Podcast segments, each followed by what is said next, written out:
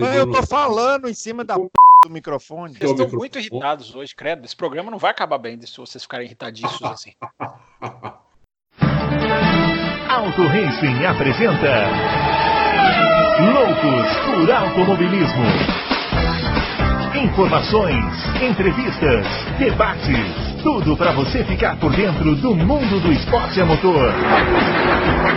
Loucos por Automobilismo está entrando no ar. Loucos por Automobilismo chegando para mais uma edição neste finalzinho de 2019. Hoje uma edição bem especial, porque nós vamos fazer aqui um pequeno balanço da temporada 2019 da Fórmula 1, com base aí nas sugestões que vocês deram para a gente nas últimas semanas, os nossos colegas aí, amigos, confrades, ouvintes. Né? Vamos eleger piloto do ano, equipe do ano, melhores, piores aí da Fórmula 1. E antes de chamar os companheiros aqui, eu queria lembrar para você que o nosso podcast está disponível em todos os agregadores mais conhecidos aí da internet. O Adalto providenciou aí para nós na semana passada. Google Podcasts, Apple iTunes, Spotify, Anchor, Breaker, Rádio Public e o SoundCloud, que você já estava acostumado. E, além disso, né, se você quiser, pode trocar ideia conosco lá no Twitter. Os nossos perfis são arroba brunoaleixo80, que sou eu, o arroba campusfb e o arroba Adalto Reis. E agora nós vamos dar aquela saudação ao grande Adalto Silva. Meu caro Adalto, eu estou preocupado com esse lance desse autódromo lá. Eu estou achando que vai, ou, o governo brasileiro vai conseguir fazer duas coisas, ou uma ou outra. Ou vai acabar com a corrida no Brasil, ou nós vamos passar a pagar caro por uma coisa que antes a gente pagava barato. E aí, Adão? Eu, eu, olha, grande, grande, grande Bruno, grande Fabião e grandes confrades. Minha preocupação é dupla também, igual a sua. Eu acho que acontecem as duas coisas. Se o autódromo sair, é, nós vamos passar a pagar um valor absurdo, nós todos, né? Todos os brasileiros. E e a corrida não vai durar, porque a gente conhece né, como funcionam as coisas aqui no Brasil. A gente viu o que fizeram lá com as Olimpíadas, lá no Rio de Janeiro.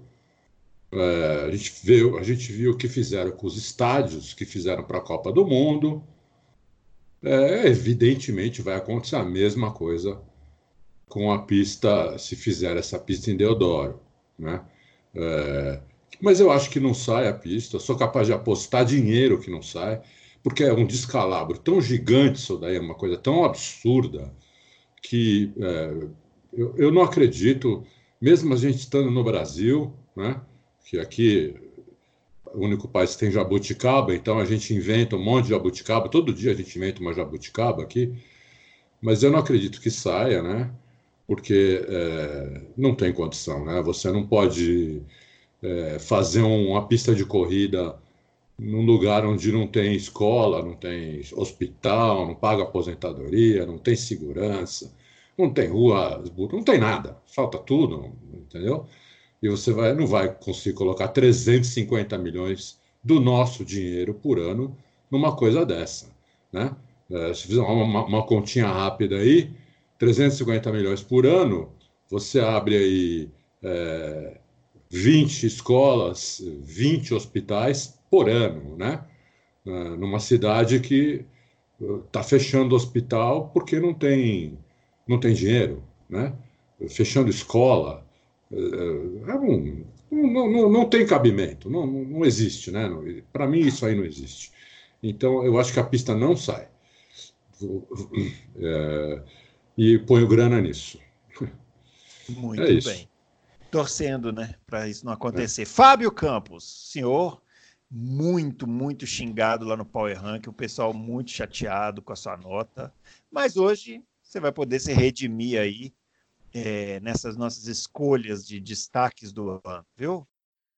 Olá para você, Bruno. Olá para o Adalto, o grande Adalto. Olá para o ouvinte do Loucos por Automobilismo, para quem eu tenho o prazer de estar aqui toda terça-feira gravando o que já são agora 33 edições, né? Olha, é. Bruno, você me, você me pegou desprevenido, tá? Fazendo essa, essa, essa abertura. eu, eu não tenho o, o que responder, eu não tenho que me redimir. É, Para o ouvinte que quiser saber qualquer dúvida, a gente explica aqui, a gente é, traz o assunto de lá para cá sem nenhum tipo de problema. Agora, eu nem olho os comentários de Power Rank, não tenho o menor interesse, porque não são todos, mas tem, digamos, alguns trogloditas que simplesmente não sabem conviver com a opinião de outra pessoa. É, é, há, um, há, um, grupo enorme de pessoas que entra, e eu, eu percebi isso na última vez que eu entrei para ler, que foi no Grande Prêmio da Áustria, uh, que entra querendo ver a nota que ele quer dar. Então, se ele Exatamente. não vê a nota que ele acha é. que tem que ser dada, ao invés dele discutir, é. Dele questionar, como já fizeram aqui no Loucos várias vezes, olha, não entendi, porque acho que isso aí não tem o menor problema. Né? É, é, agora, o, o, tem um monte de, de rinoceronte que pede para sair, não tira, tira esse cara, por quê? Porque ele dá uma nota diferente da dele. Então, para esses, caras, esses caras, eu tô pouco me lixando. Se quiserem conversar sobre notas aqui, a gente conversa, mas lá na página é, é um reflexo puro e claro, Bruno, desse Brasil de hoje, né? Que as pessoas não simplesmente não sabem conviver com uma opinião diferente da delas. Então, é.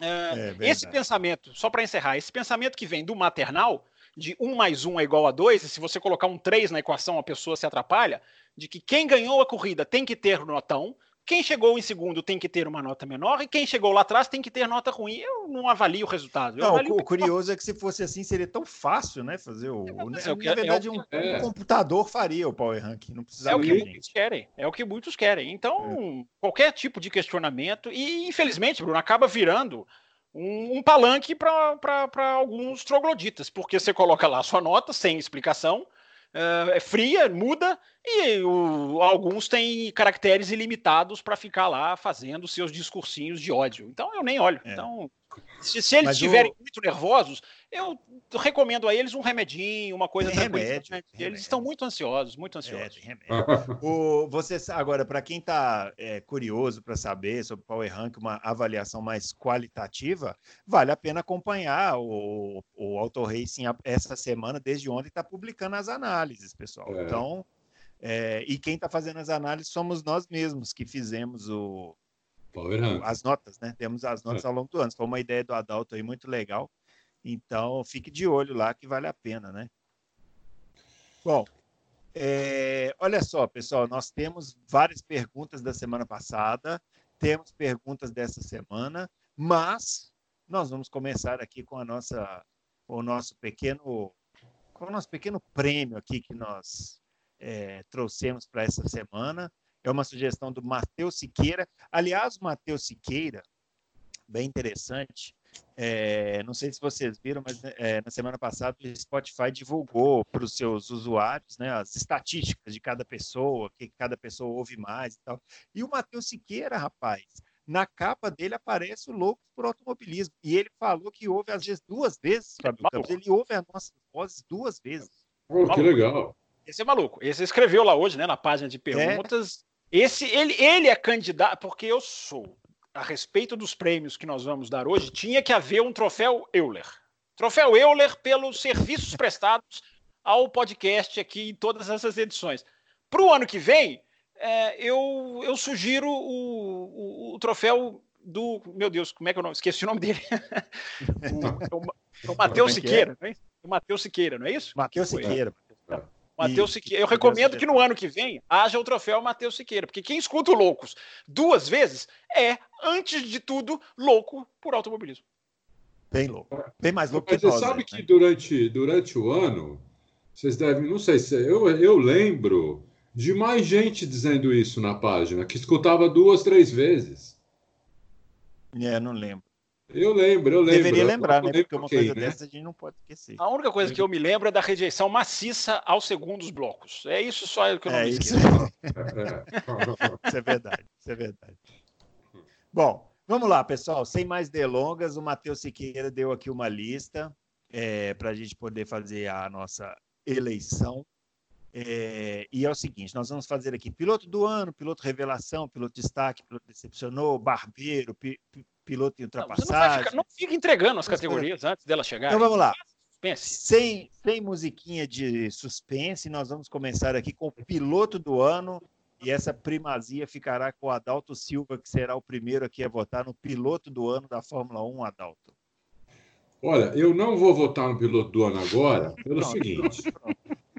Já começou. Pelo seguinte, nós fizemos o Power Ranking e eu vou fazer os quatro primeiros e o meu piloto do ano é o piloto que, que ganhou nosso Power Ranking, então eu não quero antecipar quem vai ser. Lógico que a maioria deve imaginar, mas é, eu não vou antecipar quem, quem vai ser, porque é o piloto que ganhou, entendeu?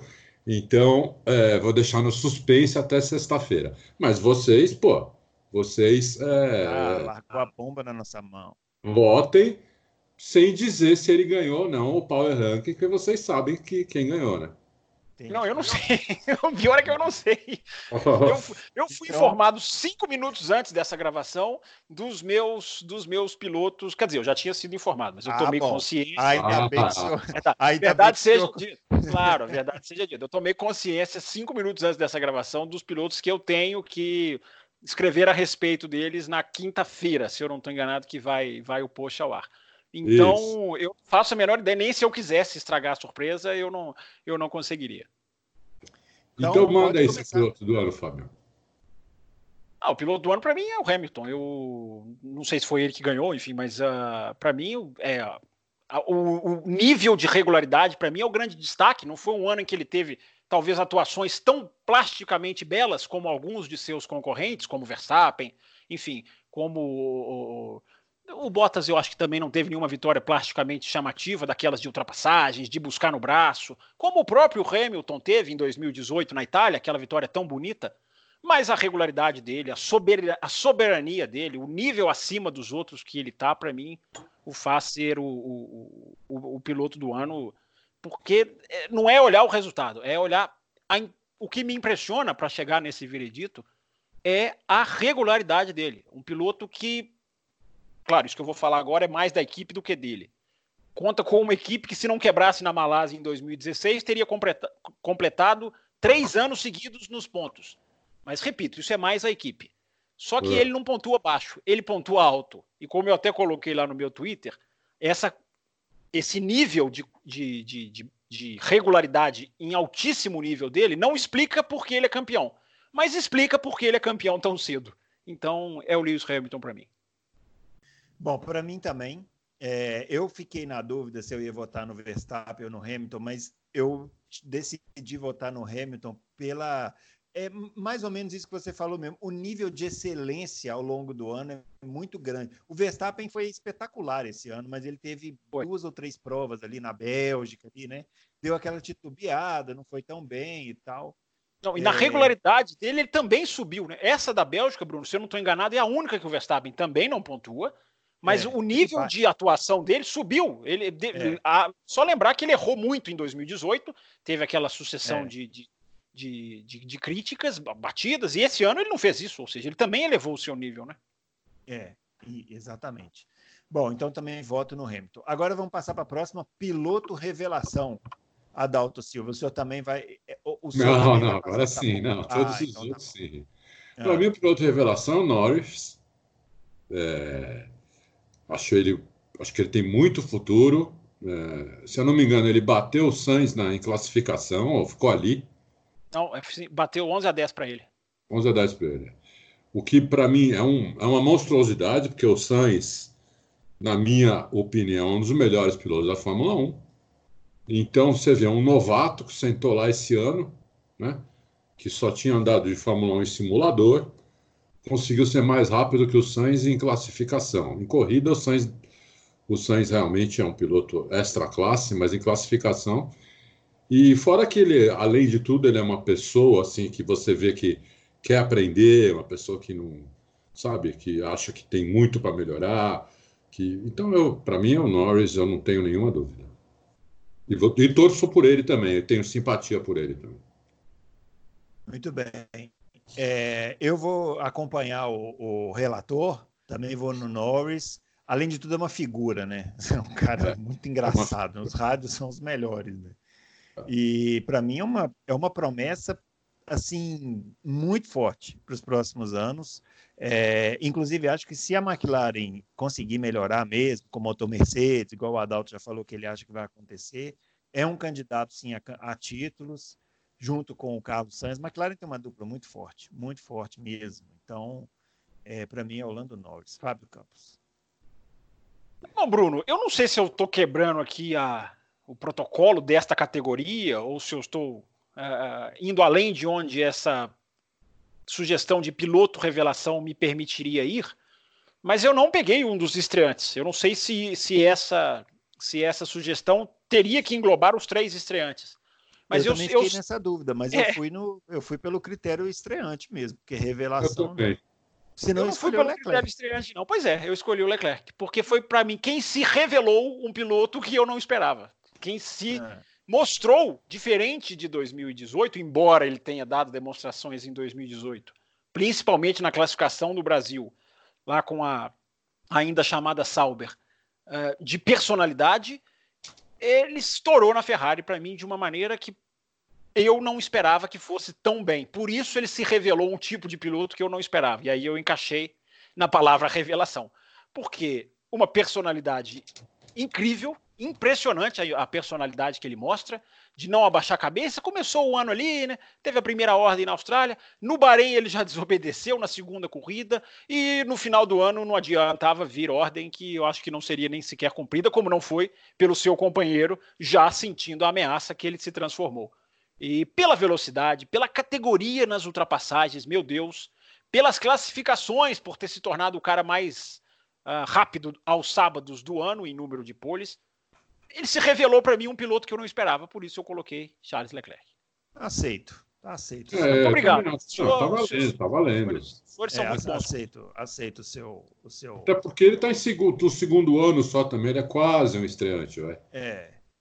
Tá bom, tudo bem, vamos aceitar.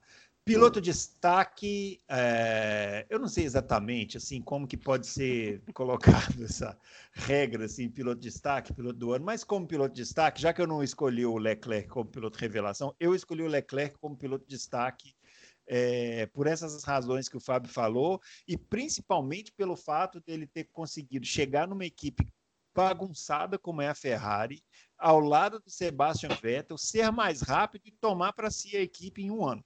Então, para mim, o Leclerc é o grande destaque do, do ano. É, vai lá, Adalto. Para mim, é o Sainz. É, eu fiquei entre Leclerc e Sainz também. Eu fiquei entre os dois. Mas o, eu fiquei com o Sainz porque o Sainz foi um cara que foi, depois que ele saiu da. É, depois que ele saiu da Red Bull, ele foi meio que menosprezado, desprezado pela própria Fórmula 1, pela imprensa. Né? Você viu que esse ano ele reclamou muito que quase não mostraram ele, foi desprezado pela torcida, e eu acho que ele deu a volta por cima, fez um campeonato de campeão, foi o campeão da Fórmula 1B, com sobras, né? com um motor que teoricamente é o pior motor, se não for em potência que se tiver ali com, com, com como disse o diretor lá da Renault, que está ali com, com, com, Honda e com Mercedes, é, mas em confiabilidade é o pior motor. Quer dizer, o Sainz não, não viu o Sainz cometendo erro, vi ele fazendo corridas espetaculares. Então, inclusive uma que ele largou, largou lá atrás e fez uma recuperação de, esqueci agora qual corrida, talvez vocês lembrem, que ele teve, ele teve uma, uma, uma punição, largou atrás e fez uma, uma coisa de recuperação igual. Acho que foi Interlagos, é isso mesmo. É, fez uma coisa de recuperação igual igual o piloto de, que, que tá nas três grandes, entendeu?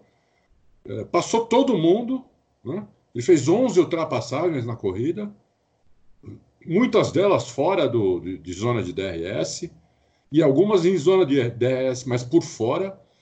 Então, para mim, foi ele. Eu acho que ele é um, um excelente piloto. Para mim, ele foi o destaque.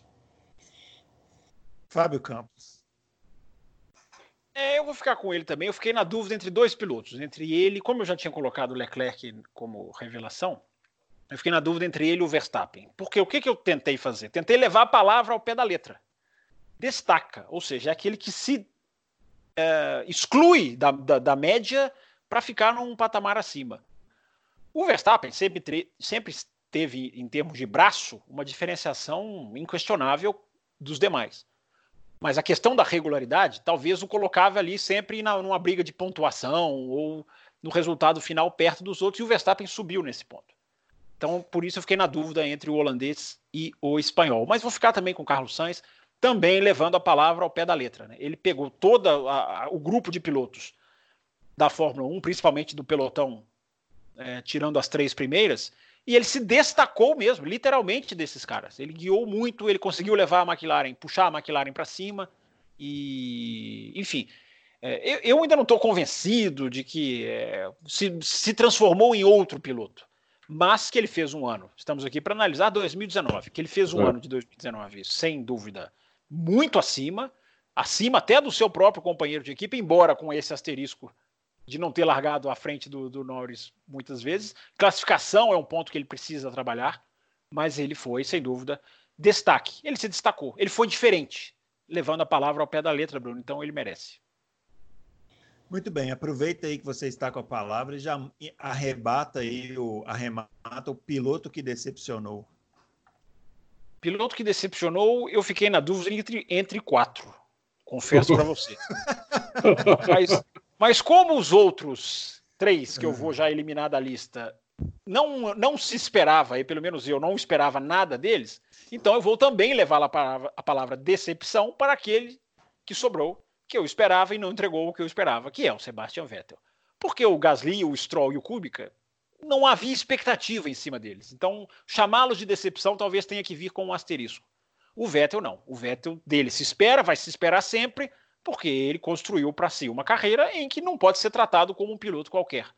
Então, para mim, o piloto de 2019, que decepcionou principalmente naquela fase ali de Bélgica e Itália, onde ele entrou numa espiral descendente, diria o outro. É até um mérito que ele tenha conseguido sair daquilo e não apanhar como ele estava apanhando do próprio companheiro de equipe, mesmo que mais lento. É, é, uma coisa é você ser mais lento, uma coisa outra coisa é você apanhar. E ele passou a ser mais lento depois daquela fase, foi mais lento no decorrer do ano, se a gente for fazer uma análise geral. Então me decepcionou sim, porque um tetracampeão do mundo dele se espera sempre muito. É que, na verdade, existem caminhos para você ganhar um campeonato, mesmo sendo mais lento. O maior exemplo que nós temos disso aí é o Rosberg, né? Ele era mais lento que o Hamilton e conseguiu ganhar o campeonato. É, eu também escolhi o, o Vettel. É, eu fiquei entre ele e o Kubica, mas pelo esse mesmo critério, eu não esperava nada do Kubica, então não, não poderia ser uma decepção, né? É, e eu acho que o Vettel sempre ele, ele é, eu, eu já baixei muita minha expectativa em relação a ele já há algum tempo, mas ele é tetracampeão do mundo, então ele sempre vai ter que mostrar muito mais do que mostrou nessa temporada. E o legal é que ele sabe disso. Né? Ele deu entrevistas depois do, do da, da, última corrida em Abu Dhabi, é, onde ele admitiu que, que, não fez uma boa temporada e que precisa melhorar. Isso já é um bom caminho né, para conseguir. E você, Adalto? Eu não me decepcionei com o Vettel, porque eu já esperava isso dele. Eu me decepcionei com o Vettel em 2000, primeira vez em 2014, depois em 2017, 18 e 19, onde ele está numa curva descendente desde 2017. 2015, 2016 é difícil é difícil para avaliar o Vettel porque o carro era ruim, o companheiro de equipe era, era ruim também, né? Deu para perceber que ele não bateu tanto no Kimi quando o Kimi era companheiro do, do Alonso. Porque o Kimi, como companheiro do Alonso, apanhou que nem. Deu até pena. Ele apanhou assim, igual cachorro de rua. É... Ele tomou, em média, seis décimos do Alonso em todo o ano inteiro. E com, contra o, contra o, o Vettel no mesmo carro, ele punha, tomava um décimo, dois décimos. Quando tomava muito, tomava três. Então, mas 2017 ele, me decepcionou demais. Então eu não, não, esperava mais nada dele. Então, ele nem passou pela minha cabeça com o piloto decepção. Para mim, quem decepcionou foi o Gasly. Diferente do Fábio, que já não esperava nada do Gasly, eu esperava. E Eu achei que ele apanhou demais do Verstappen. Tudo bem, o Verstappen é fenômeno, o Verstappen é um absurdo, mas ele andou muito atrás, sabe? Ele tomou volta do, do, do companheiro de equipe. Ele, ele, ele pô, é, parecia um amador perto de um profissional. Então, para mim, é, o piloto de decepção é o Gasly. Depois ele voltou para Red Bull, para Toro Rosso, lá ele conseguiu andar melhor, melhor até que o russo, né? Mas eu estou falando ali, né? Quando joga na, na liga grande, né? Na liga principal, é. ali, ali ele foi muito mal. Muito bem. Gasly para o Adalto. É, piloto barbeiro. Aqui entra o, o, o, a, o percentual de maldade do Matheus Siqueira com essa pergunta, piloto barbeiro. Eu voto no Vettel. É, eu, eu acho que, é, para mim, aquele, aquele. Até adiantando já um, um, outro voto que eu vou colocar depois, que é a barbeiragem do ano, aquele, aquele, aquela rodada em Monza para mim, a barbeiragem do ano é o piloto barbeiro Vettel, rodou na, no Bahrein quando foi ultrapassado. Enfim, é, é, um ano muito ruim mesmo do Vettel e precisa melhorar. Adalto. Para mim foi o Grosjean. É, o Vettel está em outra categoria, para mim, nós vamos falar daqui a pouco. Né? Para mim foi o Grosjean. O Grosjean se envolveu em muito acidente durante o ano todo, o piloto que mais bateu que mais bateram nele, que mais ele bateu. Uh, não entendi nada o Gene Hess ter renovado com o Grosjean, enquanto o Huckenberg ficou sem ficou sem, sem assento.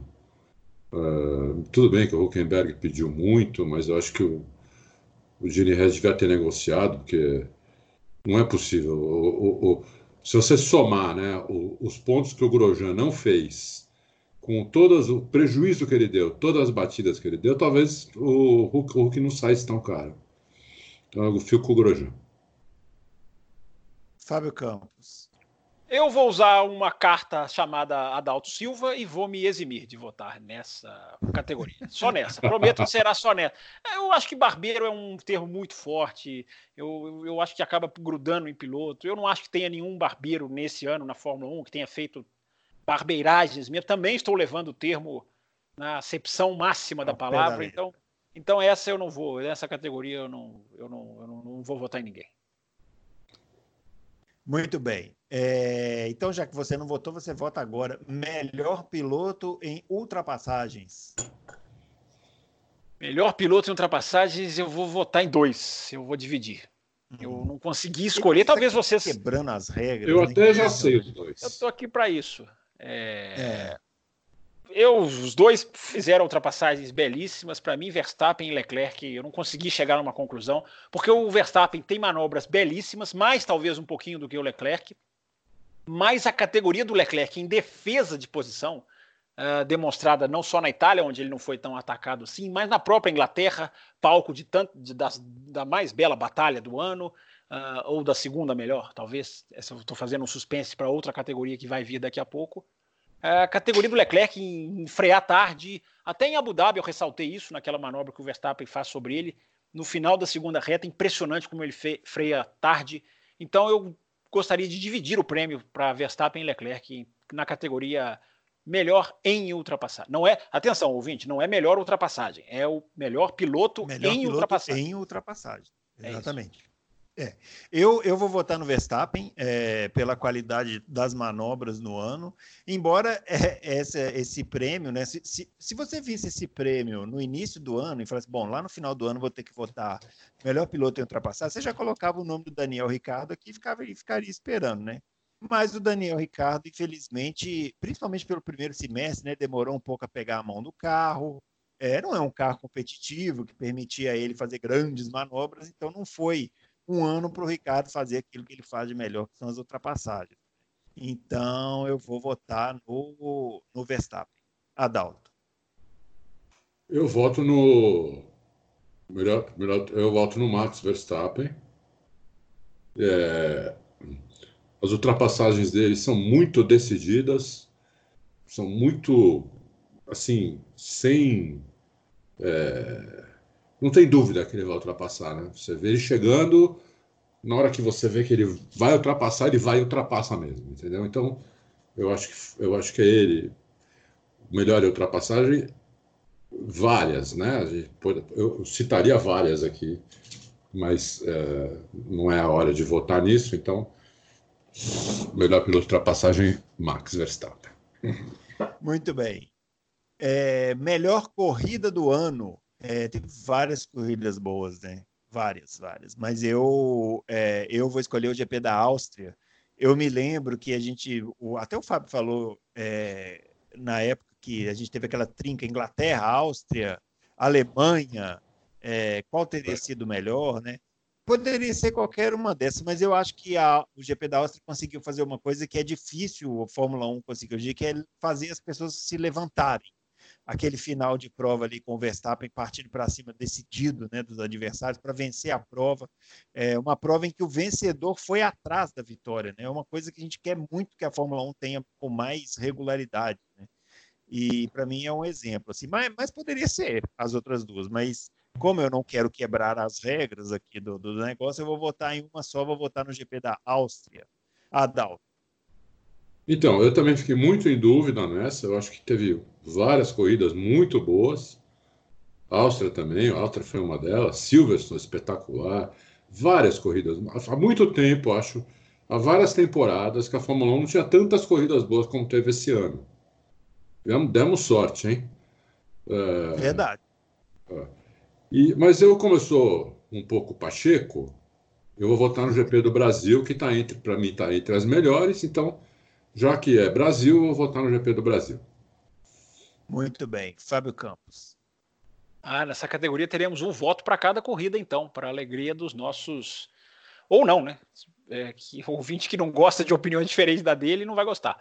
Mas é. os ouvintes do, do Loucos não, são na sua imensa maioria é. É, pessoas que entendem os nossos debates aqui.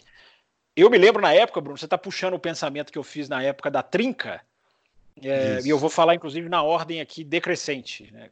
ou melhor, na ordem crescente.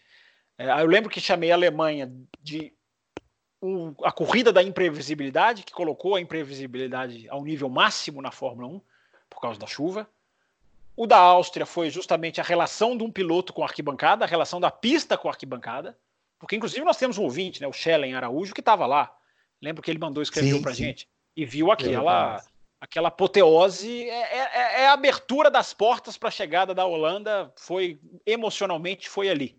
Holanda que chega em 2020, mas sentimentalmente ela já chegou na, na, na Áustria em 2019, porque é, não, não, não tem coisa melhor do que, não deve ter tido coisa melhor do que ter estado naquela arquibancada laranja e visto o, o rapaz arrancar de quinto, mais atrás até do que isso, enfim, para conseguir a vitória na última volta mas eu chamei a Inglaterra de, uma, de um espetáculo de automobilismo puro. Então é com essa corrida que eu vou ficar. Que foi uma corrida em que, no dia em que Red Bull e Ferrari tinham um nível muito parecido, a Mercedes um pouco à frente, mas até a Mercedes teve no comecinho ali uma briga do Bottas com o Hamilton muito bonita, mas o que a Red Bull fez e a Ferrari fez, as, o, o, eles se entremeando ali, Verstappen com Leclerc, Verstappen com Vettel, teve hora que um atacava a outra Ferrari tentava vir de novo e tentava emparelhar. Esse, esse é um grande prêmio que vale a pena ser revisto duas ou três vezes. Eu que gosto de sempre rever uma vez, não vou me contentar, porque o Grande Prêmio da Inglaterra foi para mim automobilismo puro, pilotos disputando freada, fechando a porta, mudando trajetória, automobilismo do jeito que tem que ser. Pena que foi mais ou menos só a Inglaterra nesse estilo, as outras foram boas por outros motivos. E as, não acho que tenham sido tantas assim. Mas no mínimo quatro super corridas indiscutivelmente nós tivemos. E a Inglaterra, para mim, supera todas elas. Muito bem. Pior corrida do ano, GP da França. Nem falo mais nada. Eu também, lá, França. Adalto. França.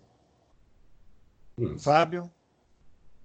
Fico com França pelo excesso de DRS, mas fazendo uma menção honrosa. A corrida jogada no lixo, Grande Prêmio do Canadá, e a corrida orquestrada na largada, o Grande Prêmio da Rússia. Duas menções honrosas, embora o título vá para a França pelo festival. Aliás, a França tem se transformado nos dois anos que sediou a corrida de Fórmula 1 no festival, na capital internacional do DRS. Tomara que mudem, inclusive já querem mudar o traçado uh, para 2020. Tomara que a gente tenha bons grandes prêmios lá.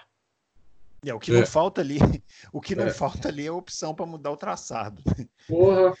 Não, tem que mudar lá e só que e Abu Dhabi são três pistas que precisa fazer alteração no traçado, porque não tem como ter corrida boa nessas três pistas. Não tem como. Precisa mudar o traçado dessas três pistas urgente, ontem. França é mais fácil, como você falou, Bruno. Lá dá para dá mudar tudo. É. Bom, vai, vai lá, Dalton, aproveita. Melhor ultrapassagem do ano. Ah, eu vou ficar com a, que a, a Fórmula 1 também deu de prêmio para o Verstappen, por fora da pista, em Silverstone, em cima do Leclerc. Quando o Leclerc pôs, pôs ali por, por, por fora na primeira, na primeira perna ali da chicane, né? E o Verstappen, uh, e o Verstappen ficou por, por fora na segunda perna, o Leclerc jogou ele para fora da pista e ele acelerou por, por fora da pista, né? E ultrapassou o Verstappen por fora da pista, ele sem aderência, nada. Para mim foi aquela foi a melhor ultrapassagem do Essa que ganhou, inclusive, né? O prêmio. Uhum. Eu, eu ou você, Bruno? Vai, pode ir. Ah, para mim a melhor disputa do ano foi a ultrapassagem, foi a disputa das duas Toro Rosso na Turquia, na Hungria, aliás. Porque uhum. é uma briga que demorou quatro curvas, as quatro curvas lado a lado, as quatro curvas feitas com destreza por parte dos seus pilotos, pelo simbolismo de ser companheiro de equipe ainda mais. Mas repito, quatro curvas lado a lado não é algo que se vê todo dia. Para mim, a briga mais bonita do ano foi essa e não chama muito atenção, porque infelizmente, como a turma que gosta das lá que vai lá criticar as notas, que acha que um só vê o mundo como um mais um é igual a dois, que acha que só equipe grande que merece destaque, eu tenho certeza que essa briga das Toro Rosso fossem duas Mercedes, duas Ferrari ou duas Red Bull, estaria em manchetes de jornal. O Toro Rosso, acho que muita gente esqueceu fácil. Para mim é disparadamente a melhor briga do ano. Eu escolho a ultrapassagem do Hamilton em cima do Vettel no Bahrein é, quando ele vai por fora ali na, na, na curva. Como, qual o número daquela curva? Sei lá, curva 4. 4, né? Curva 4, exatamente, é. Que o Vettel até roda depois. Sim. Mas para mim é um, é um grande retrato do que é o Hamilton, porque ele vai tão decidido. É, uma vez eu vi o, o, o Rubens Barrichello falando que para você fazer uma manobra de ultrapassagem, você precisa estar comprometido né, com, a, com a manobra, senão não dá certo. E eu vi isso nessa manobra. Assim, o Hamilton falou: eu vou ultrapassar. Não, não, interessa o que ele vai fazer, eu vou ultrapassar. E foi lá e ultrapassou. Então, para mim, é, a, é a, outra, a, grande ultrapassagem do ano. Agora, hum, maior barbeiragem do ano. Eu já falei, é, a minha é o Vettel e Monza. E aquilo ali, para mim, é inadmissível para um tetracampeão fazer. Eu, eu tenho dúvida. Eu tenho dúvida nessa. É o Vettel. É o Vettel. Eu tenho dúvida se foi a rodada no Bahrein, quando o Hamilton ultrapassou ele, a rodada em Monza ou a batida na traseira do Max, hum, do Max é Verstappen em Silverstone, que aquilo foi bizarro, né? Verdade. Aquilo foi absolutamente bizarro. Parecia a batida de é. trânsito. Aquilo. É. A, a outra, na ultrapassagem do Hamilton, eu não sei se chegou a ser uma barbeiragem, é, porque é uma ultrapassagem né, assim, difícil. Ele tentou resistir ali, pegou um, quase tocou roda, teve que ir no freio, rodou e tal. Agora, essas outras duas aí realmente é, é difícil escolher. Eu vou manter meu voto na, na, de Monza, mas até pela volta à pista, que ele quase matou o Stroll. É, também, também. Eu fico com a batida na traseira do, do, do, do Verstappen em Silverstone, então, porque aquilo para mim é uma batida de trânsito. É verdade. Eu acho que essa batida é a que mais tem. A que, a que eu mais relevo é essa batida atrás. É aquele o carro perde totalmente o contato com o ar e perde. É a batida das duas Red Bull no Azerbaijão. O mesmo princípio. Então, essa aí eu alivio. Não estou dizendo que não é um erro, é claro que é um erro. Mas eu alivio por essa, essas propriedades aerodinâmicas que o carro acaba sofrendo. Eu fico na dúvida em duas também: a do Vettel e Monza porque envolve a volta para a pista, citada pelo Bruno, ou o Daniel Ricardo no Azerbaijão, que deu uma ré sem olhar o retrovisor hum. e atropelou o carro da Toro Rosso. Então essas é duas, verdade. essas duas para mim são as duas que eu fico na dúvida. É verdade. Mas você vai escolher uma ou não? Vai, vai ser isso aí mesmo? Vai não, vou dividir, eu vou dividir o prêmio. Vou dividir o prêmio. Entendi, entendi. É, melhor equipe do ano, Adalto. Ah, Mercedes. Mercedes. É. Como equipe, é, ainda está muito à frente das outras. é, fazem muito pouca besteira, é, conseguiram assim uma, uma recuperação no meio da pré-temporada que eu nunca tinha visto. Né? Isso eu nunca tinha visto acontecer na minha vida. Uma pré-temporada de oito dias. Ela tomou pau da Ferrari nos quatro primeiros dias, ela trouxe um carro novo para o quinto dia. Né? É, então, quer dizer, uma coisa assim do outro mundo. E durante a temporada também, eles fizeram uma ou duas besteiras no máximo, contra muitas besteiras do, do, dos outros. Acho que a Red Bull também é uma belíssima equipe, faz pouca besteira, mas, mas a Mercedes é a melhor equipe. É, eu escolho a Mercedes também pelo nível de perfeição é, inigualável é, entre todas as outras. Fábio. É, por mais que eu tenha tentado um subterfúgio de pensar talvez na melhor equipe, excluindo o melhor carro, melhor operação durante o ano, é difícil é, fugir da Mercedes, né? Oito, oito vitórias seguidas no começo do ano, cinco dobradinhas, 15 a 3 no placar de vitórias contra adversários, os seus adversários, não, não dá para fugir da Mercedes. É verdade. Bom, é, e agora para finalizar né, essa parte, pior é, equipe do essa, ano. Essa categoria, essa não precisava nem ter colocado. Desculpe o Matheus que sugeriu, essa não pode nem existir, essa votação é, co é como aqueles jogos da televisão aberta que tá 4 a 1 e a televisão perguntando quem vai ganhar o jogo. É verdade. É, incrível. Mas você vote, sabe, ó, vote na nossa ó, página. Quem vai ganhar o jogo? Tá 4 a 1 o placar do jogo e a, Mas e a eu vou falar para você, eu vou falar para você. Eu ia votar na Haas. Porque eu acho que então a vamos colocar, tem... então fazer um órgão concurso nessa categoria e votar não, na, não, na, na... Deixa eu explicar. Eu, eu, ia votar na Haas porque eu acho que essa coisa de pior equipe também envolve é, o que, que você faz com o recurso que você tem, né? Assim, você tem uma quantidade X de recursos e você consegue fazer uma temporada boa ou ruim e tal. Mas a Williams, é, para mim, o que jogou a pá de cal foi aquele lance no GP da Rússia que eles mandaram o Kubica abandonar para é, porque não tinha peça. Poupar peça. peça. Ali, ali é realmente. Aí ficou difícil de escolher outra que não fosse a Williams, então é a Williams. Olha, eu entendo perfeitamente o que você falou, Bruno. Eu fiquei nessa dúvida cruel também. Horas pensando nisso. E eu vou dividir o prêmio. Para mim, Williams e Hess. É. Williams, por, por, por já ter sido grande, hoje é uma nanica. E Hess por ter recurso eles têm recurso. Começaram o ano com um ótimo carro. Aliás, eles têm carro para classificação, mas não têm competência para descobrir o que acontece com o carro na corrida. Então eu divido o prêmio entre Williams e Haas. Você vai na Williams, né, Fábio? Ah, eu vou fazer o seguinte: eu vou transformar o Williams no Clovis Bornai e vou colocá-la como or concurso é, e vou dividir o prêmio entre outras duas. É o Pelé. Mim, não, o Williams é, é, o Pelé. Pelé. É, é, não, não, tem, não, não, entra na bola de ouro. É, mas comparar o Williams com o Pelé, você está comparando dois extremos, né? O extremo baixo do extremo do extremo alto. eu dividiria o prêmio entre Haas e Renault. Para mim, não existe desperdício de recurso maior do que a Renault. É, essa realmente não sabe aplicar recurso. A Haas não se diferencia tanto da Williams. Também divido o prêmio entre Haas e Renault, porque a Haas, para mim, é um caso a ser estudado de uma equipe que não consegue entender o que fazer. Ela não sabe o, os problemas do carro dela, ela não consegue chegar numa conclusão. Ela saiu de Abu Dhabi sem saber como curar os problemas do chassi, da relação chassi-pneu. Então, Renault e Haas, para mim, foram as duas, foram empatadas as duas enormes decepções. Bom, pessoal, nós vamos fazer o seguinte agora. É, semana que vem ainda não, né? Ainda teremos programa e não teremos ah, corrida, teremos? então.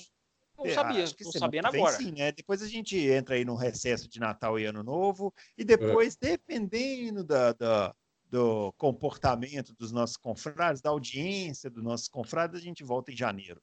Agora, é... aí nós vamos fazer o seguinte: nós temos aqui ainda mais algumas pautas para a gente poder avaliar a temporada. É, uma do Dan José e deixa eu ver o que mais. Tem uma do Dan José e outra do Éder Rodrigues. Então a gente vai guardar essas para a semana que vem para a gente poder entrar nas perguntas, porque tem perguntas da semana passada e tem perguntas de hoje, é muita pergunta. Então, para a gente poder atender a todo mundo aí, é, a gente vai fazer as perguntas agora. O... Vamos começar com as perguntas da edição passada, né, para a gente ir na ordem aí. É, o Danilo Duarte gostaria de saber de você que, se vocês acham que a punição dada à Ferrari pela declaração de combustível está de bom tamanho ou saiu barato para os vermelhos. Isso, isso, aqui é aquele lance lá de Abu Dhabi, né? Que o Leclerc acabou sendo só multado. Vocês acham que ficou de bom tamanho? Eu acho que ficou, né?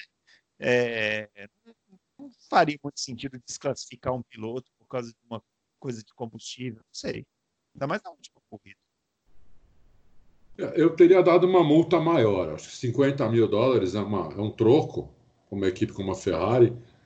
Eu teria dado uma multa maior para eles sentirem no bolso. Teria dado meio milhão de dólares de multa. Para eles não fazerem mais isso. Porque você tá com uma equipe aí que está sob suspeita, né? sob suspeita, inclusive, de combustível. Né? A maior suspeita que existe aí não, não é a minha, talvez, mas é a maior que existe, é de combustível. E aí você, é, você vai e, e, e, faz um negócio desse, entendeu? Então eu acho que a multa tinha que ser uma multa assim, dez vezes maior do que foi. Muito bem.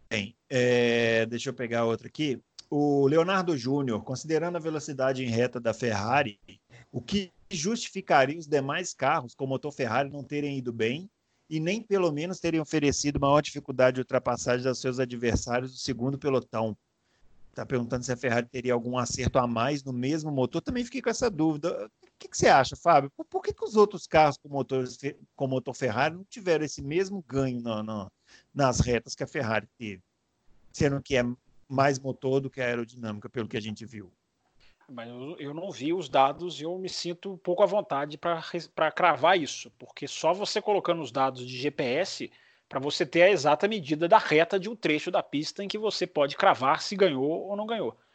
É, é claro que a gente vive numa convive com uma Fórmula 1 em que é, eu tenho seríssimas dúvidas da, da, da, da equalidade, se é que existe essa palavra, ou do quão iguais são os motores de um cliente para um fornecedor. Sou contrário, inclusive, ao caminho que a McLaren volta a tomar de seguir com a Mercedes, porque eu acho que esses caras são incapazes de aceitar a vergonha de perder para um cliente. Eles estariam assinando a própria incompetência. Fosse uma categoria diferente, uma MotoGP, ou a Indy, é, a gente já vê isso acontecer com frequência até.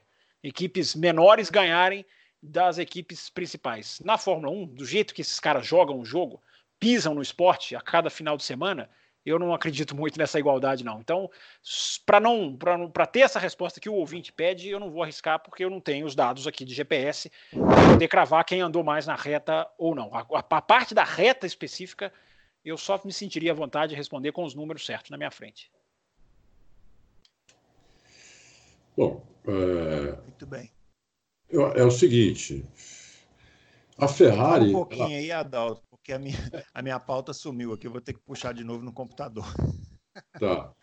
Fala um pouquinho sobre A, a Ferrari é uma, é, é uma equipe de ponta, né? É a Ferrari, apesar de ela ser pior do que a, do que a Mercedes e a Red Bull, pelo menos até no final do ano agora, em curva, principalmente curva de baixa e de média, é, ela ainda é o melhor, muito melhor do que os outros. Então a Ferrari é um carro que já sai mais forte da curva do que, o, do que os, do que os uh, clientes dela. Então ela aproveita muito melhor o motor. Né? Você pegar dois carros iguais, você fizer uma curva com um deles a 40 por hora e fizer outra a 80 por, e com outro carro você fizer 80 por hora, no meio da reta, aquele carro que você fez a curva 80 por hora, ele capaz já está, sei lá, 180, enquanto o outro ainda vai estar tá 120, 130, entendeu? Então, muitos dos clientes das, da, da, Ferrari nem conseguem chegar na velocidade máxima em retas que a Ferrari chega. Né? Retas que não são longas, né? essas retas médias, a Ferrari já consegue bater na, na máxima, enquanto os clientes não conseguem, porque eles saem bem mais lentos das curvas. Então, é, é, e tem mais uma, uma, coisa também, tem o software, né? O software, é, ele, ele, ele, ele tem. Você pode mexer nele, e quando o fornecedor ele, ele fornece a UP para o cliente, ele fornece com, com o software assim, meio que padrãozão, né, para cada pista, com mais umas duas opções. Então você, por exemplo, vamos falar, vamos dar um exemplo prático, né? A Mercedes chega na, na, na, na Racing Point e fala assim, ó, essa UP, a, UP está aqui, o software para a Austrália, o básico é esse, esse aqui é um pouco mais arriscado, com, com o carro vai, vai usar mais o motor, e você tem aqui um outro software para se tiver algum problema de superaquecimento, alguma coisa que você vê que, que, que não está dando certo, você coloca nesse e o carro vai andar menos. É basicamente isso que eles fazem.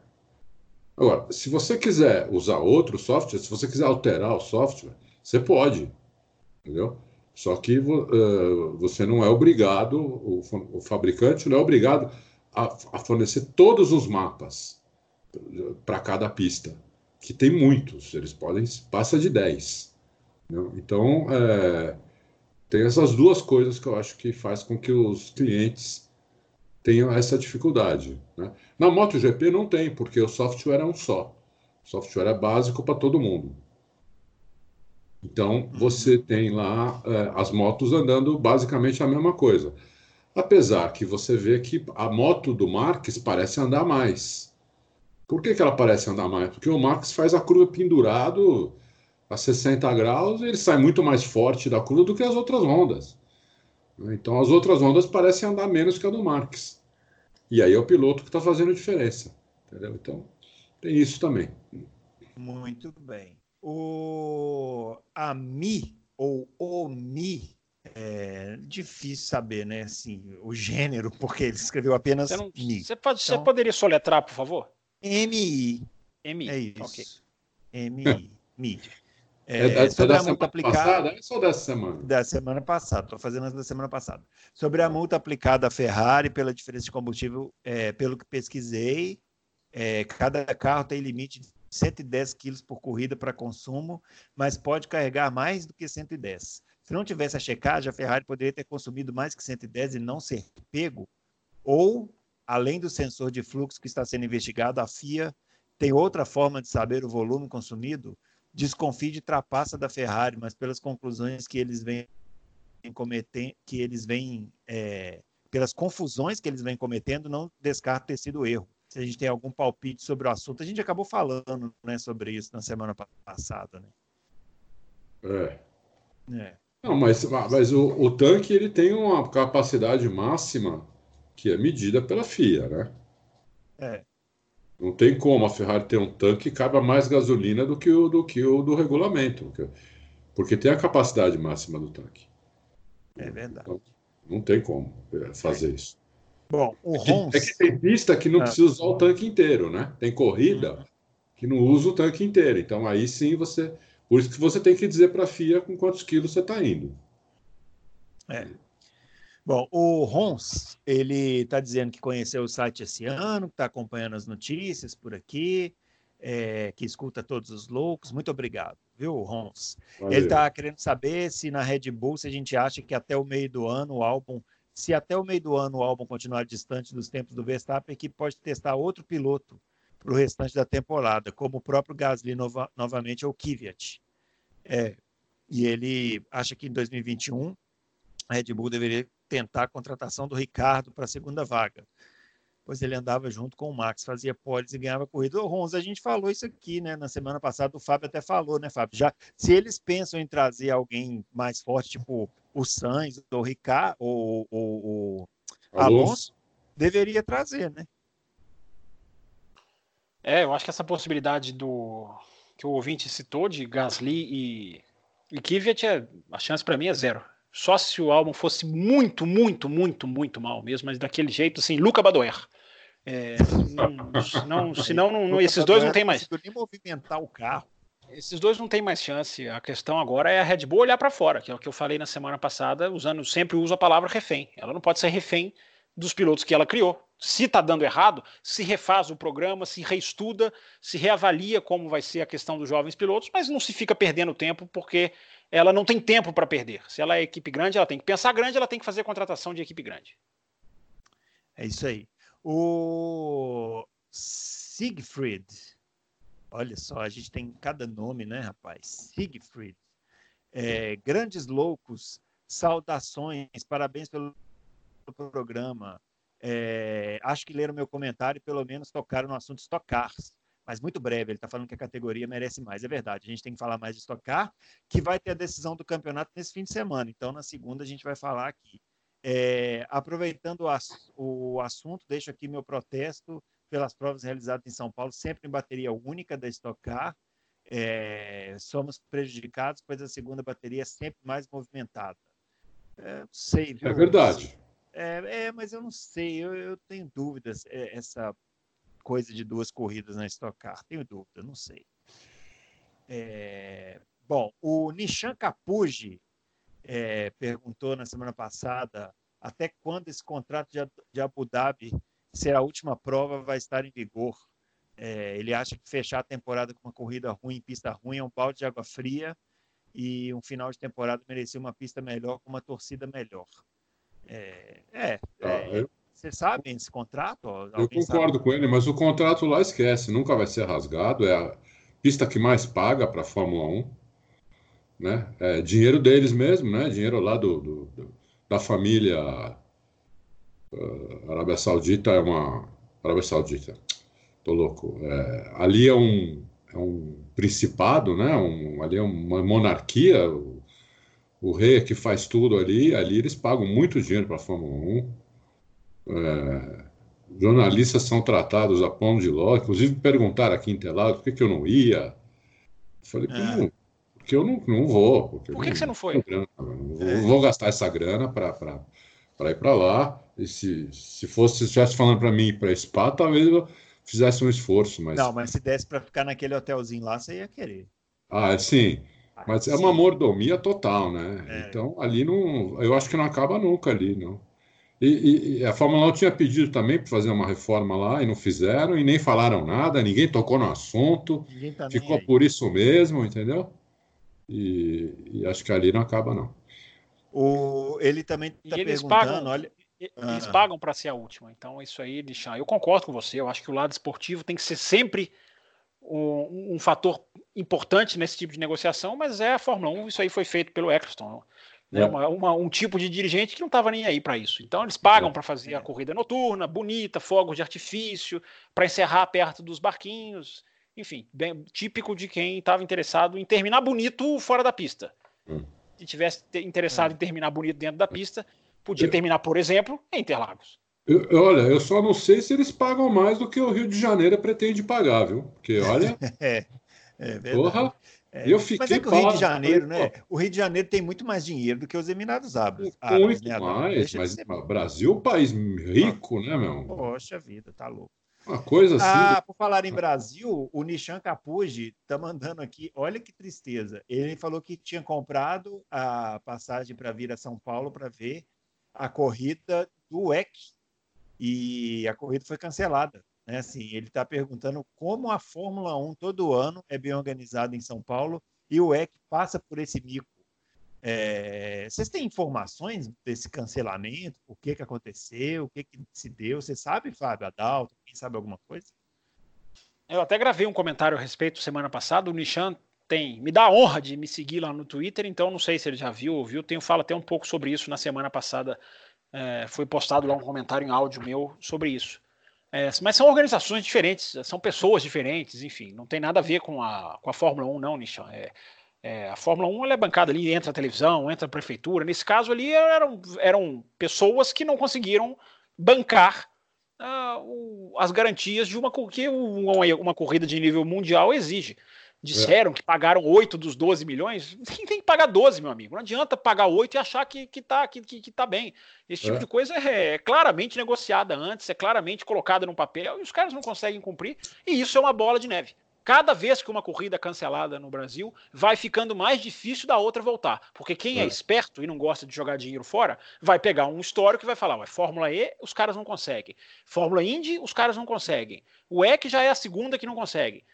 É, vai ficando cada vez mais difícil. O mundo vai cada vez mais descobrindo que a gente não dá conta de fazer eventos, coisa que as Olimpíadas e a Copa do Mundo erradamente passaram a imagem de que a gente dá conta. A gente não dá conta. É, Muito difícil. bem. Difícil. E aí, o, o Nishan ainda complementou a sua pergunta hoje, o, o Adalto. Ele está mandando uma pergunta que eu não consigo compreender. É, hum. Jason Garrett tem hum. condições de ficar em Dallas? Esse Jason Garrett pilota em qual categoria? Eu, eu não conheço. Tem uma nova equipe na Índia, a Índia vai correr é, em Dallas. Tô... De 3 a 0, a situação agora está em 6 a 7, empatado com Filadélfia. Eu nunca ouvi falar disso em automobilismo. Você poderia é. explicar, por favor? outra, coisa, rapidinho, é. outra coisa que eu nunca ouvi falar em automobilismo, ele mandou um negócio de BBBBB, Bruno Desleixo. Ah, isso sim, isso sim. Nisso, é. ele, tá, nisso ele tá correto. Nisso ele tá correto. É, ele tá, o Nishan Capuji tá muito cheio de graça. Com é, agora, futebol. eu gostaria de lembrar que o nome deste programa, o, o, nome deste programa é Loucos por Automobilismo. Auto, só o automobilismo pode salvar a gente desses outros esportes tão tristes, né? O, Olha, eu vou dar uma palhinha punição, porque eu me chamo sobre eh, o que ele perguntou, porque eu tenho certeza que a gente tem muitos muitos ouvintes, muitos confrades que, que assistem também NBA, NFL, que são esportes que eu amo também. Ele está perguntando, Jason, esse Jason Garrett, ele é o técnico do Dallas Cowboys, que é o time que eu torço de futebol americano, né, que não, não ganha um título desde 94, 95. É, nós estamos em 2019 e não vai ganhar de novo. Esse técnico aí é muito fraco. O Nishan, eu quero saber para que time você torce. Até hoje eu não sei, cara. Você precisa me falar para que time você torce. Tá? Senão eu nunca mais vou responder nada sobre futebol americano para você. É... E realmente, tá, tá feia a coisa. Capaz do, do, do, campeão da divisão de tal Cowboys, que é teoricamente a divisão mais forte da NFL, é, o campeão dessa divisão talvez tenha mais derrotas do que vitórias e vá para playoff dessa maneira, mas provavelmente vai cair na primeira partida do playoff. Né? É, não tem condição o Garrett. É, chamadas horríveis, o time é bom, tem, tem jogadores muito melhores. Tinha que ter uma. Tava, tinha que ter, tinha que estar com uma campanha, sei lá, 9-4, alguma coisa assim, 10-3, mas não. Está com uma campanha 6-7. 6-7 é 6, 6 vitórias, 7 derrotas. É, ontem eu assisti o jogo do Eagles contra o, contra o Philadelphia Philadelphia Eagles. Eu assisti o jogo do Eagles contra o, o Giants, torci muito para o Giants, principalmente porque lá tem o Eli Manning, que é o, irmão do Peyton Manning, que foi um dos melhores quarterbacks da história. Estava lá assistindo o jogo, ele, a mãe, tudo. E o, e o Eagles, desgraçado, conseguiu virar a partida no final e ganhou do Giants e agora está empatado com o Cowboys. Mas nós vamos jogar com, com o Philadelphia ainda. É, e como eles são fregueses, nós vamos acabar ganhando a divisão. Mas o técnico tem que ir embora ontem. Ah, nem me fala sobre técnico ir embora. Eu Bom, gostaria vamos... de falar, é. Michan, eu vou te passar o WhatsApp do Adalto, vocês continuem essa. Eu não posso repreender o chefe, eu posso te repreender, Nishan. Então eu vou te passar o WhatsApp do Adalto para vocês terem essa discussão por WhatsApp. Eu só gostaria de aproveitar o momento de rebeldia e perguntar se o Bruno quer falar de futebol brasileiro ou não. Não, eu detesto futebol. Tá certo. Detesto futebol. Quem me segue no Twitter sabe, eu detesto certo. futebol, odeio. Tá não, nunca, tá nunca gostei de futebol, não sei nem por que, que eu tô falando. Foi um, final, foi um final de semana muito difícil para você, eu vou te respeitar. Muito bem. O... Ah, só, só, mais uma coisinha, que é o seguinte. Ah, meu Deus. Eu acho, eu considero ah. uma curiosidade, vai. Os dois melhores comentaristas de esportes que tem na televisão, para mim, os dois trabalham na ESPN. O, o comentarista de futebol americano, que é o Paulo Antunes, ele é sensacional, sensacional. Conhece tudo de, de, de futebol americano, é engraçado, é, é simpático, é, é espetacular. É, assim, está num nível muito acima de qualquer outro comentarista de qualquer outro esporte. E o Zé Boquinha, né, comentando NBA, que o Fábio deve conhecer, porque o Fábio também gosta de NBA. O Zé Boquinha também dá show né, nos comentários, é impressionante. Né? Você, assiste uh, pelo, pela sim. ESPN, Fábio? Sim, sim. E o que, que, você acha do Zé Boquinha? Ele é bom, ele é um bom comentarista, ele, eu gosto dele. Ele é um, porque ele é um cara muito experiente, né? Então ele, é. eu acho, eu gosto da experiência dele. É isso aí. Agora vamos passar aqui para as perguntas de hoje. Já encerramos aqui as perguntas da semana passada. O Ricardo Silva está perguntando o seguinte: quando a McLaren assegurou o contrato com o Button, o Hamilton foi para a Mercedes. É, foi bem isso, né? Mas vamos lá. É, o Auto Racing já noticiou conversas de Toto Wolff com o empresário do Max Verstappen. Vocês acham que o Hamilton aceitaria a Mercedes dando prioridade à contratação do Verstappen para 2021? Peraí, o começo da. Peraí, quem, quem fez essa pergunta? Como é que foi o começo?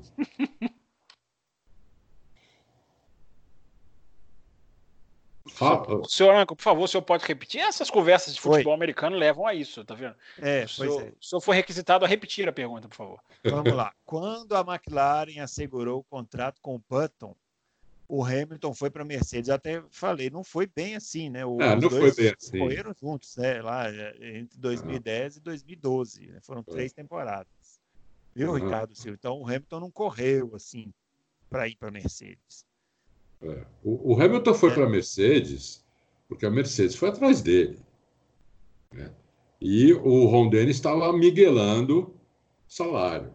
O Hamilton queria ganhar mais o Hamilton queria ficar com os troféus, que não ficavam com ele, como nunca ficam na McLaren. Na McLaren, os troféus era Ron Dennis, sempre foi da, da, da, equipe. O piloto ganha o troféu lá e dá, tinha que dar para a equipe. O, o, Hamilton tinha três, tinha três coisas que ele queria. Ele queria um aumento de salário, ele queria ficar com os troféus e ele queria ter que, que os patrocinadores, ele, ele queria ter patrocinador pessoal. Essas três coisas não, não, não tinham na McLaren. O Ron Dennis abriu mão de duas delas, mas não do salário. Quando o Ron Dennis abriu mão do salário e falou que pagava o que o Hamilton queria, foi um dia depois do Hamilton ter tido a reunião final com o Lauda e ter fechado de boca com o Lauda, que ia para a Mercedes. Então o Hamilton eu lembro muito bem disso, porque a gente, o Auto Racing já já estava 10 anos no ar nessa, 12 anos no ar nessa época e nós noticiamos cada detalhe disso, até porque, né, eu já o, o, o Dude na época estava na McLaren, né? E do dia me passando, né? As, as coisas e, e, e foi isso que aconteceu. Agora, se, se a gente, se eu acho que o Hamilton, se a gente acha que o Hamilton vai vai ficar na Mercedes se eles contratarem o Verstappen? É, isso. Se eles derem prioridade para a contratação do Verstappen em 2021. Eu, eu acho que não. Eu acho que o Hamilton uh, vai para a Ferrari. Se Eu acho que o Toto Wolff só contrata o Verstappen se ele vê que o Hamilton vai embora também, entendeu? Porque se ele chegar no Hamilton e falar, vou contratar o Verstappen, é tipo assim, olha, eu vou contratar o Verstappen e você faz o que você quiser, entendeu? Então, é, aí, aí, eu acho que ele vai para a Ferrari no lugar do Vettel. Porque ele não, não vai querer, nessas alturas da, do campeonato, acho que ele não vai querer encarar o Verstappen. E, mas eu duvido que o Toto faça isso, a não ser que seja um acerto mesmo o Hamilton vai para a Ferrari, Verstappen vem para a Mercedes, Ricardo ou Sainz voltam para a Red Bull, o ou Alonso, uma coisa assim. Eu acho que vai ser uma mexida assim geral, acho que não vai ser um, uma negociação é, uma negociação única, entendeu? Até porque o Verstappen já fechou as portas dele na, na Ferrari, né? Então o Verstappen, se, se pretender sair da, Mercedes, da, da Red Bull, só tem a Mercedes para ele hoje, né? A não ser que ano que vem surja alguma equipe aí de ponta também. Muito bem. É, aí ele está falando aqui do. é, da, da pista no Brasil, a gente já falou isso no começo, né, do, do da questão lá de Deodoro. O Daniel Hartmann, é, perguntando se os podcasts vão continuar a ser gravados durante as férias da Fórmula 1, provavelmente sim. É, com que há, nível de... há controvérsias nessa afirmação. é, com que nível de preocupação vocês encaram a competição entre Rio e São Paulo para sediar os GPs da Fórmula 1 a partir de 2021? É uma ameaça real a realização do GP do Brasil? Eu acho que, eu não sei se é uma ameaça real, mas que vai começar a pagar caro, vai começar a pagar caro. Ô, Fábio, claro. você não falou sobre isso, né, no, no começo. Você quer dar uma palavrinha ou não? Ah, o, o, o, ouvinte pergunta o nível de preocupação. O meu nível de preocupação, ouvinte, é técnico. É, me hum. preocupa que a Fórmula 1 tenha uma boa corrida no Brasil. E eu duvido que alguém esteja olhando para o traçado de suposto do Rio de Janeiro, que, aliás, a gente está sendo arrastado por uma conversa ainda muito superficial. A gente está indo na onda de políticos e é por isso que eu não gosto muito de comentar sobre esse assunto, porque para mim a coisa ainda está muito na guerrinha é, fútil e, e, política de uma coisa que para mim não é concreta. Mas o meu, se, se, um dia essa coisa começar a se tornar real, eu espero que a Fórmula 1 tenha, o que ela nunca teve, a, a preocupação do nível das corridas, de pegar o autódromo que estão arranhando, colocar do lado de Interlagos e pesar qual que consegue entregar uma boa corrida. Porque uma corrida de, feita bancada por um rei, por um príncipe de um emirado, ela resiste à arquibancada vazia. Uma corrida no Brasil não resiste. Tomara que é, eles saibam disso. É isso mesmo. É, é e lembrando que a MotoGP já anunciou lá, né? Então não é muito opção, não. Eles vão ter que dar um jeito. É, o Éder Rodrigues, Adalto, você tem algum contato na McLaren? Me explique o que o Pro, Prodomo, Prodomo. Prodomo ainda está fazendo lá já que, a, é, já que a McLaren teve que contratar no passado Pat Fry de forma temporária para conseguir resolver um problema que o Prodomou criou na especificação B do carro e não sabia o que fazer. Olha, que pergunta boa do Éder, viu? Hum. A pergunta é tão boa que eu não sei exatamente a resposta. Posso aqui dar uma dar uma, aqui uma pensada, né? Como rápida, né? Eu não, não tinha lido essa pergunta. É, realmente, o Prodomu muito decepcionou demais. Né? Ele era um aprendiz do, do, do, do Newey. A gente esperava muito dele, já está no segundo ou terceiro. Acho que foi o terceiro carro esse da McLaren, mas esse ele teve ajuda para fazer, não é um carro dele totalmente e o ano que vem não vai ser quase nada dele. É, eu, eu imagino que ele deve, eles devem ter eles devem ter feito um contrato de longo prazo com ele, pagando uma grana com uma multa alta, porque eu não vejo razão também para ele estar tá lá é, até agora, porque a McLaren não, apesar do, do, do, salto enorme que deu esse ano, não foi por causa dele. É, então eu não, entendo. Acho que o, o ano que vem, provavelmente, se a McLaren não melhorar mais ainda, né? Vocês, não sei se vocês leram, o Toto Wolff acha que a McLaren, o ano que vem, tem chance de brigar de igual para igual com, com, com, as três. Ele acha que o grupo de três vai virar grupo de quatro. É. Ele acha que, é, é, eu, eu, acho que ele está um pouco otimista, né? Está mais que eu. Eu tinha dito que acho que a McLaren ia melhorar, talvez para disputar algum pódio, um pódio ou outro, mas o, o Toto Wolff acha que a McLaren vai disputar vitória. Eu, eu acho que não. Eu acho que vitória não. Então, o, o, está mais otimista que eu. Mas se não acontecer isso, se a McLaren pelo menos não disputar pódio, né, não tirar essa diferença que hoje é de um segundo para dois, três décimos, é, ele acho que está fora no final do ano que vem. Muito bem. O Jonas Eduardo, qual foi a pior equipe de 2019? Já falamos lá na nossa eleição, viu, Jonas Eduardo? Foi a Williams, unanimidade. Apesar de que o Fábio Campos deu o prêmio para a Haas, dividido com a Renault, porque ele colocou a Williams como sendo assim, é, concurso, né? Não, não tem como ser pior do que a Williams. O Romeu Silva Las Casas, boa tarde. É, que esperar do novo conceito do motor Mercedes que está em, é, em desenvolvimento? Esperar que seja excelente, né? é. é. O, o motor Mercedes, o objetivo desse motor novo são 50 cavalos. Não começar o ano já com esses 50 cavalos a mais do que tem esse motor atual. Né?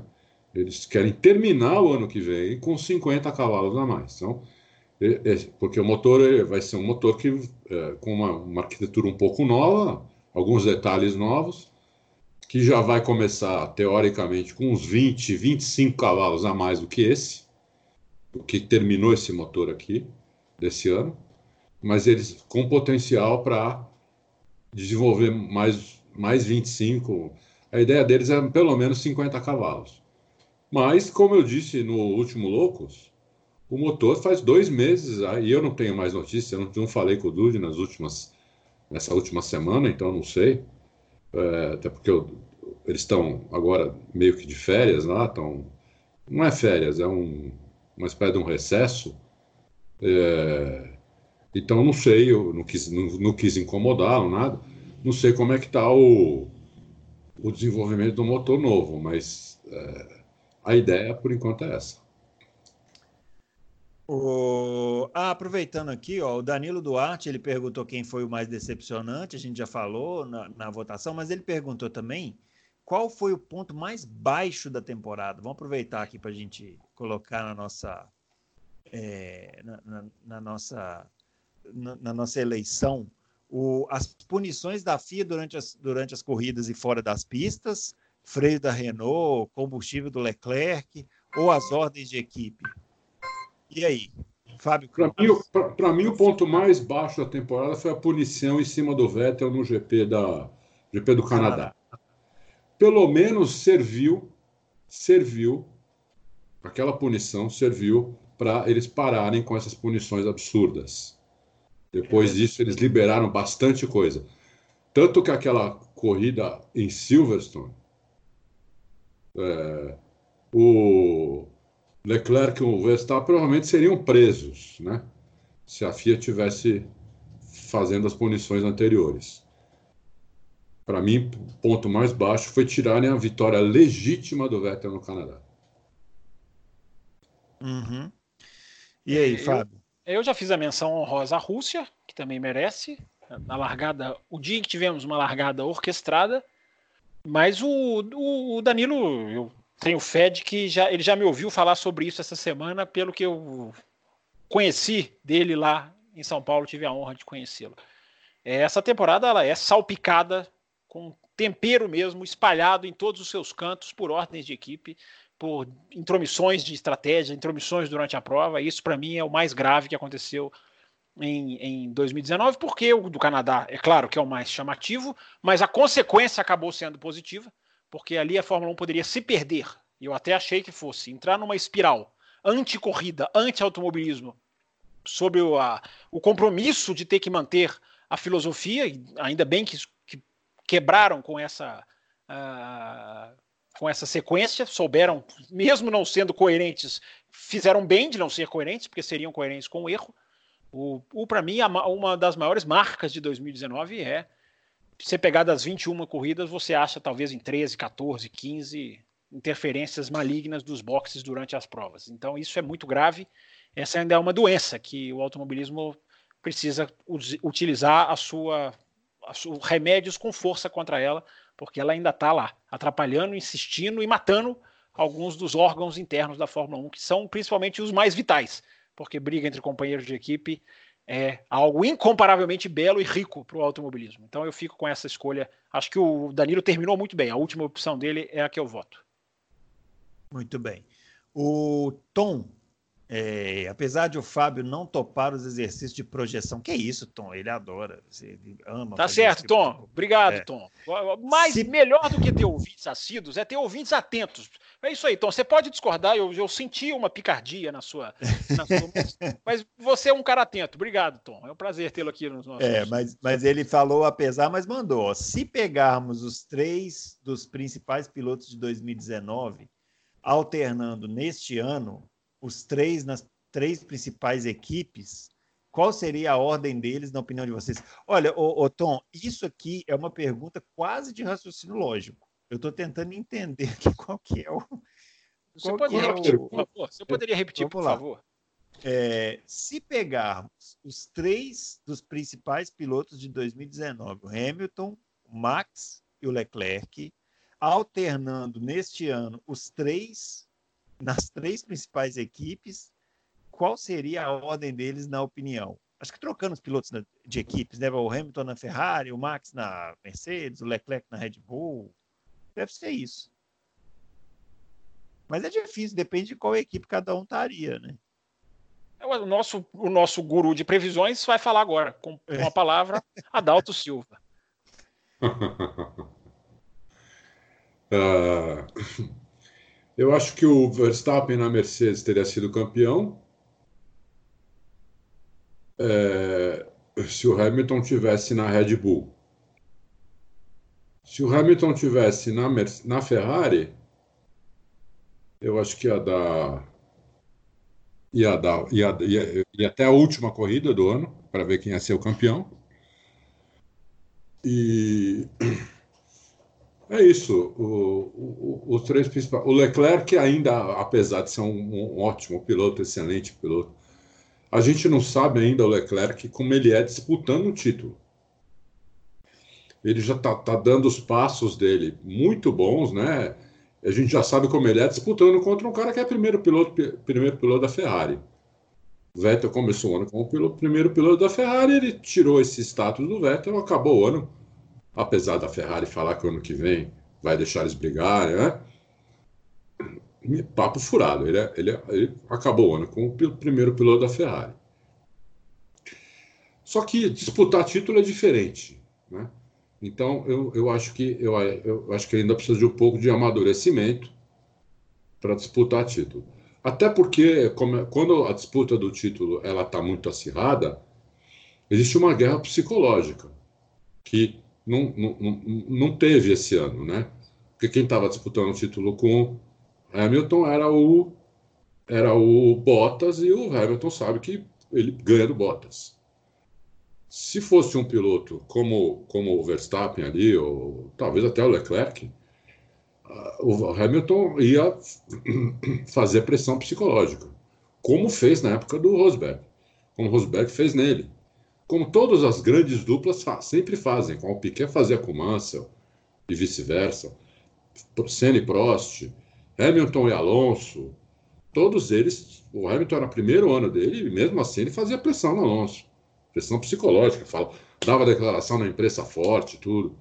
Entendeu? Então, é, é difícil ver como o Leclerc reage numa situação dessa. Até, até o Verstappen não dá para saber ainda, porque ele não disputou o título. Mas é que o Verstappen já tem cinco anos de experiência, né?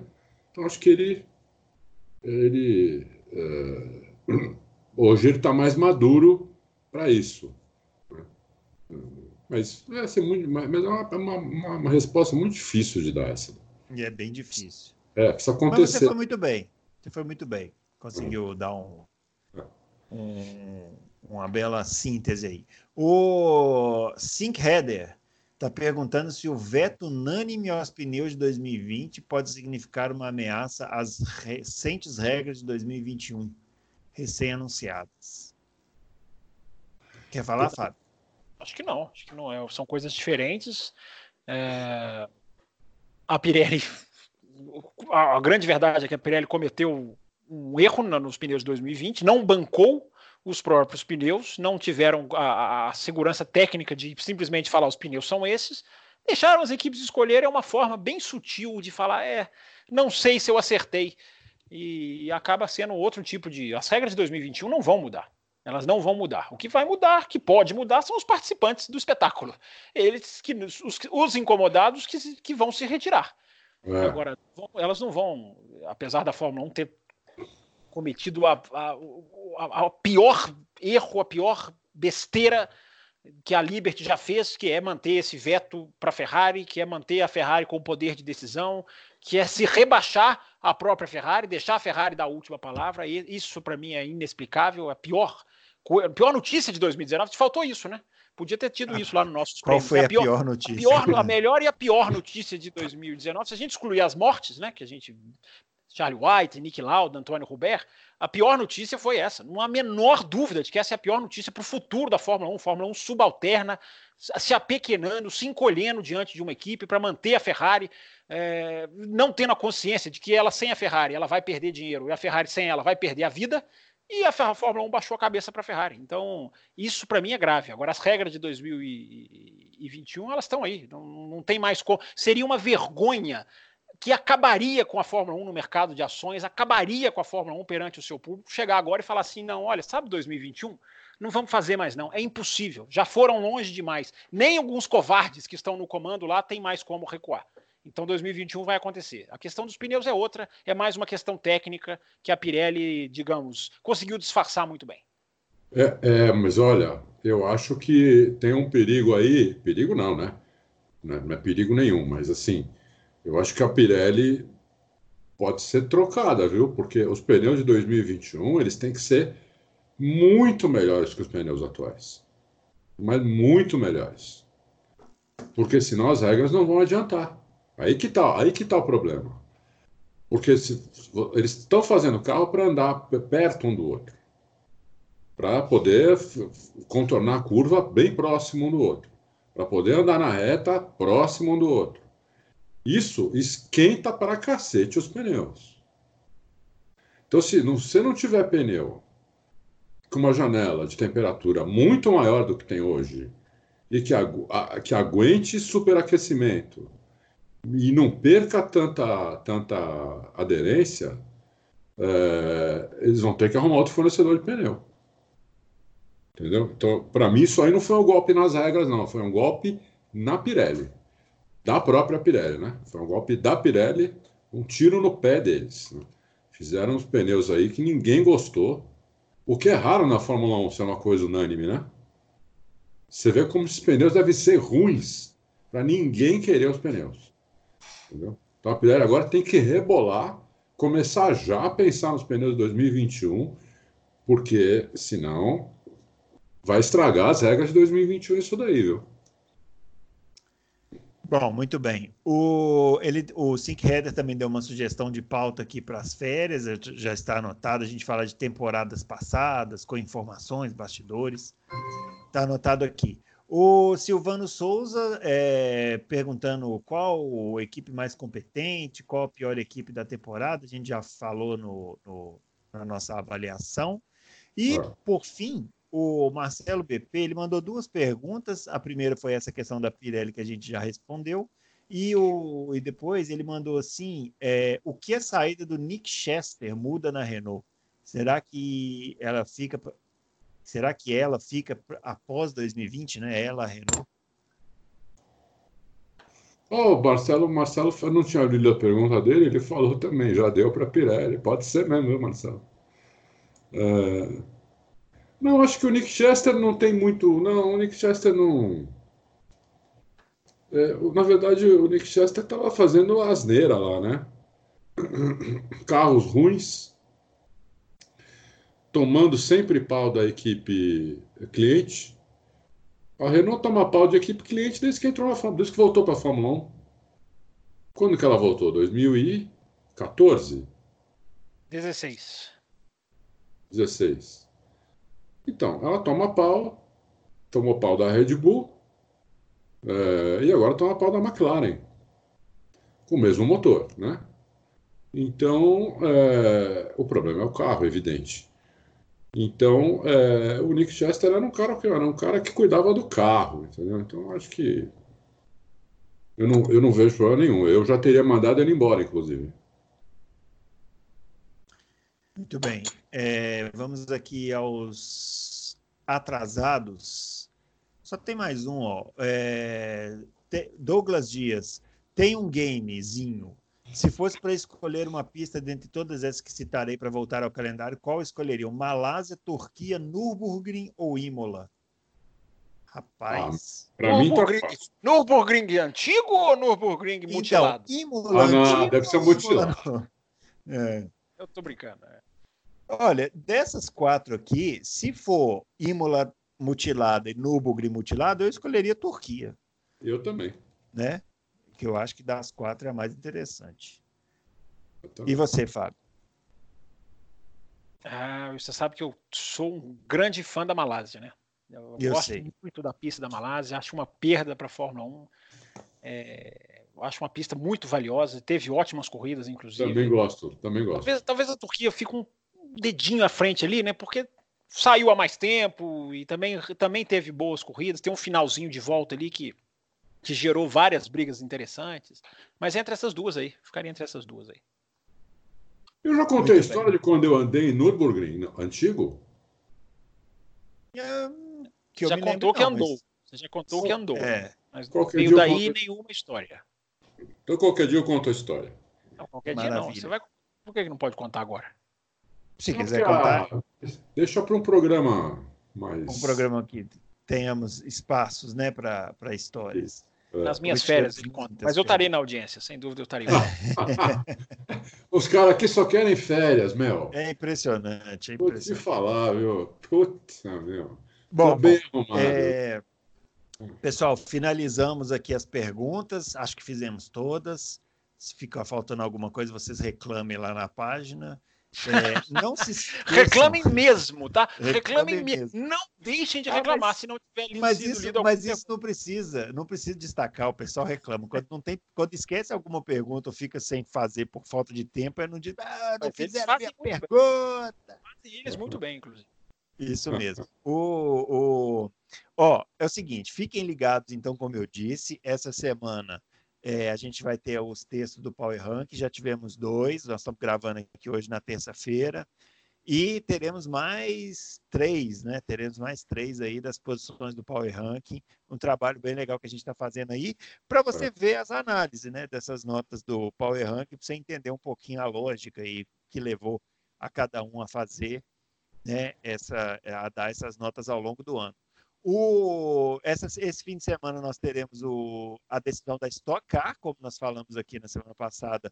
São seis pilotos né, que, que têm chance de vencer o campeonato. Então, vale decisão... a pena assistir. Vale a pena. Vale a pena Quem assistir. tiver oportunidade, tiver aqui em São Paulo, tiver oportunidade de ir, vá.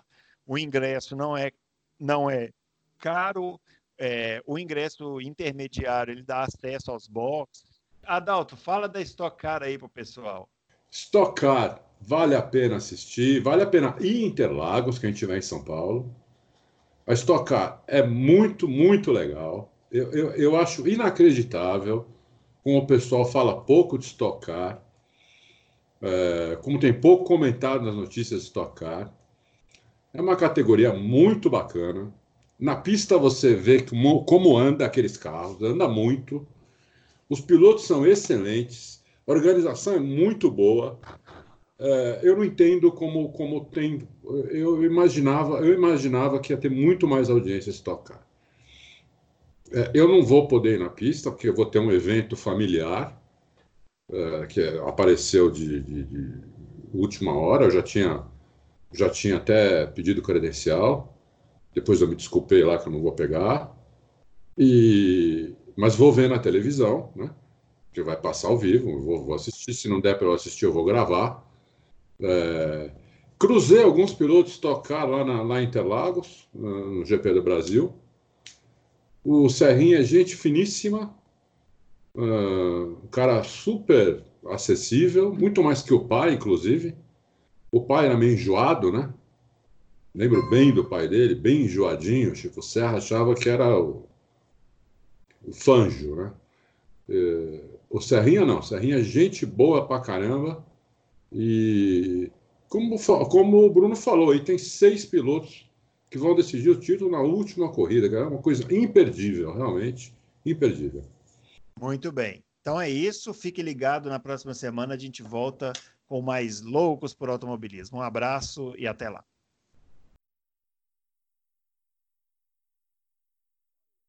Acho que foi bem legal o programa hoje.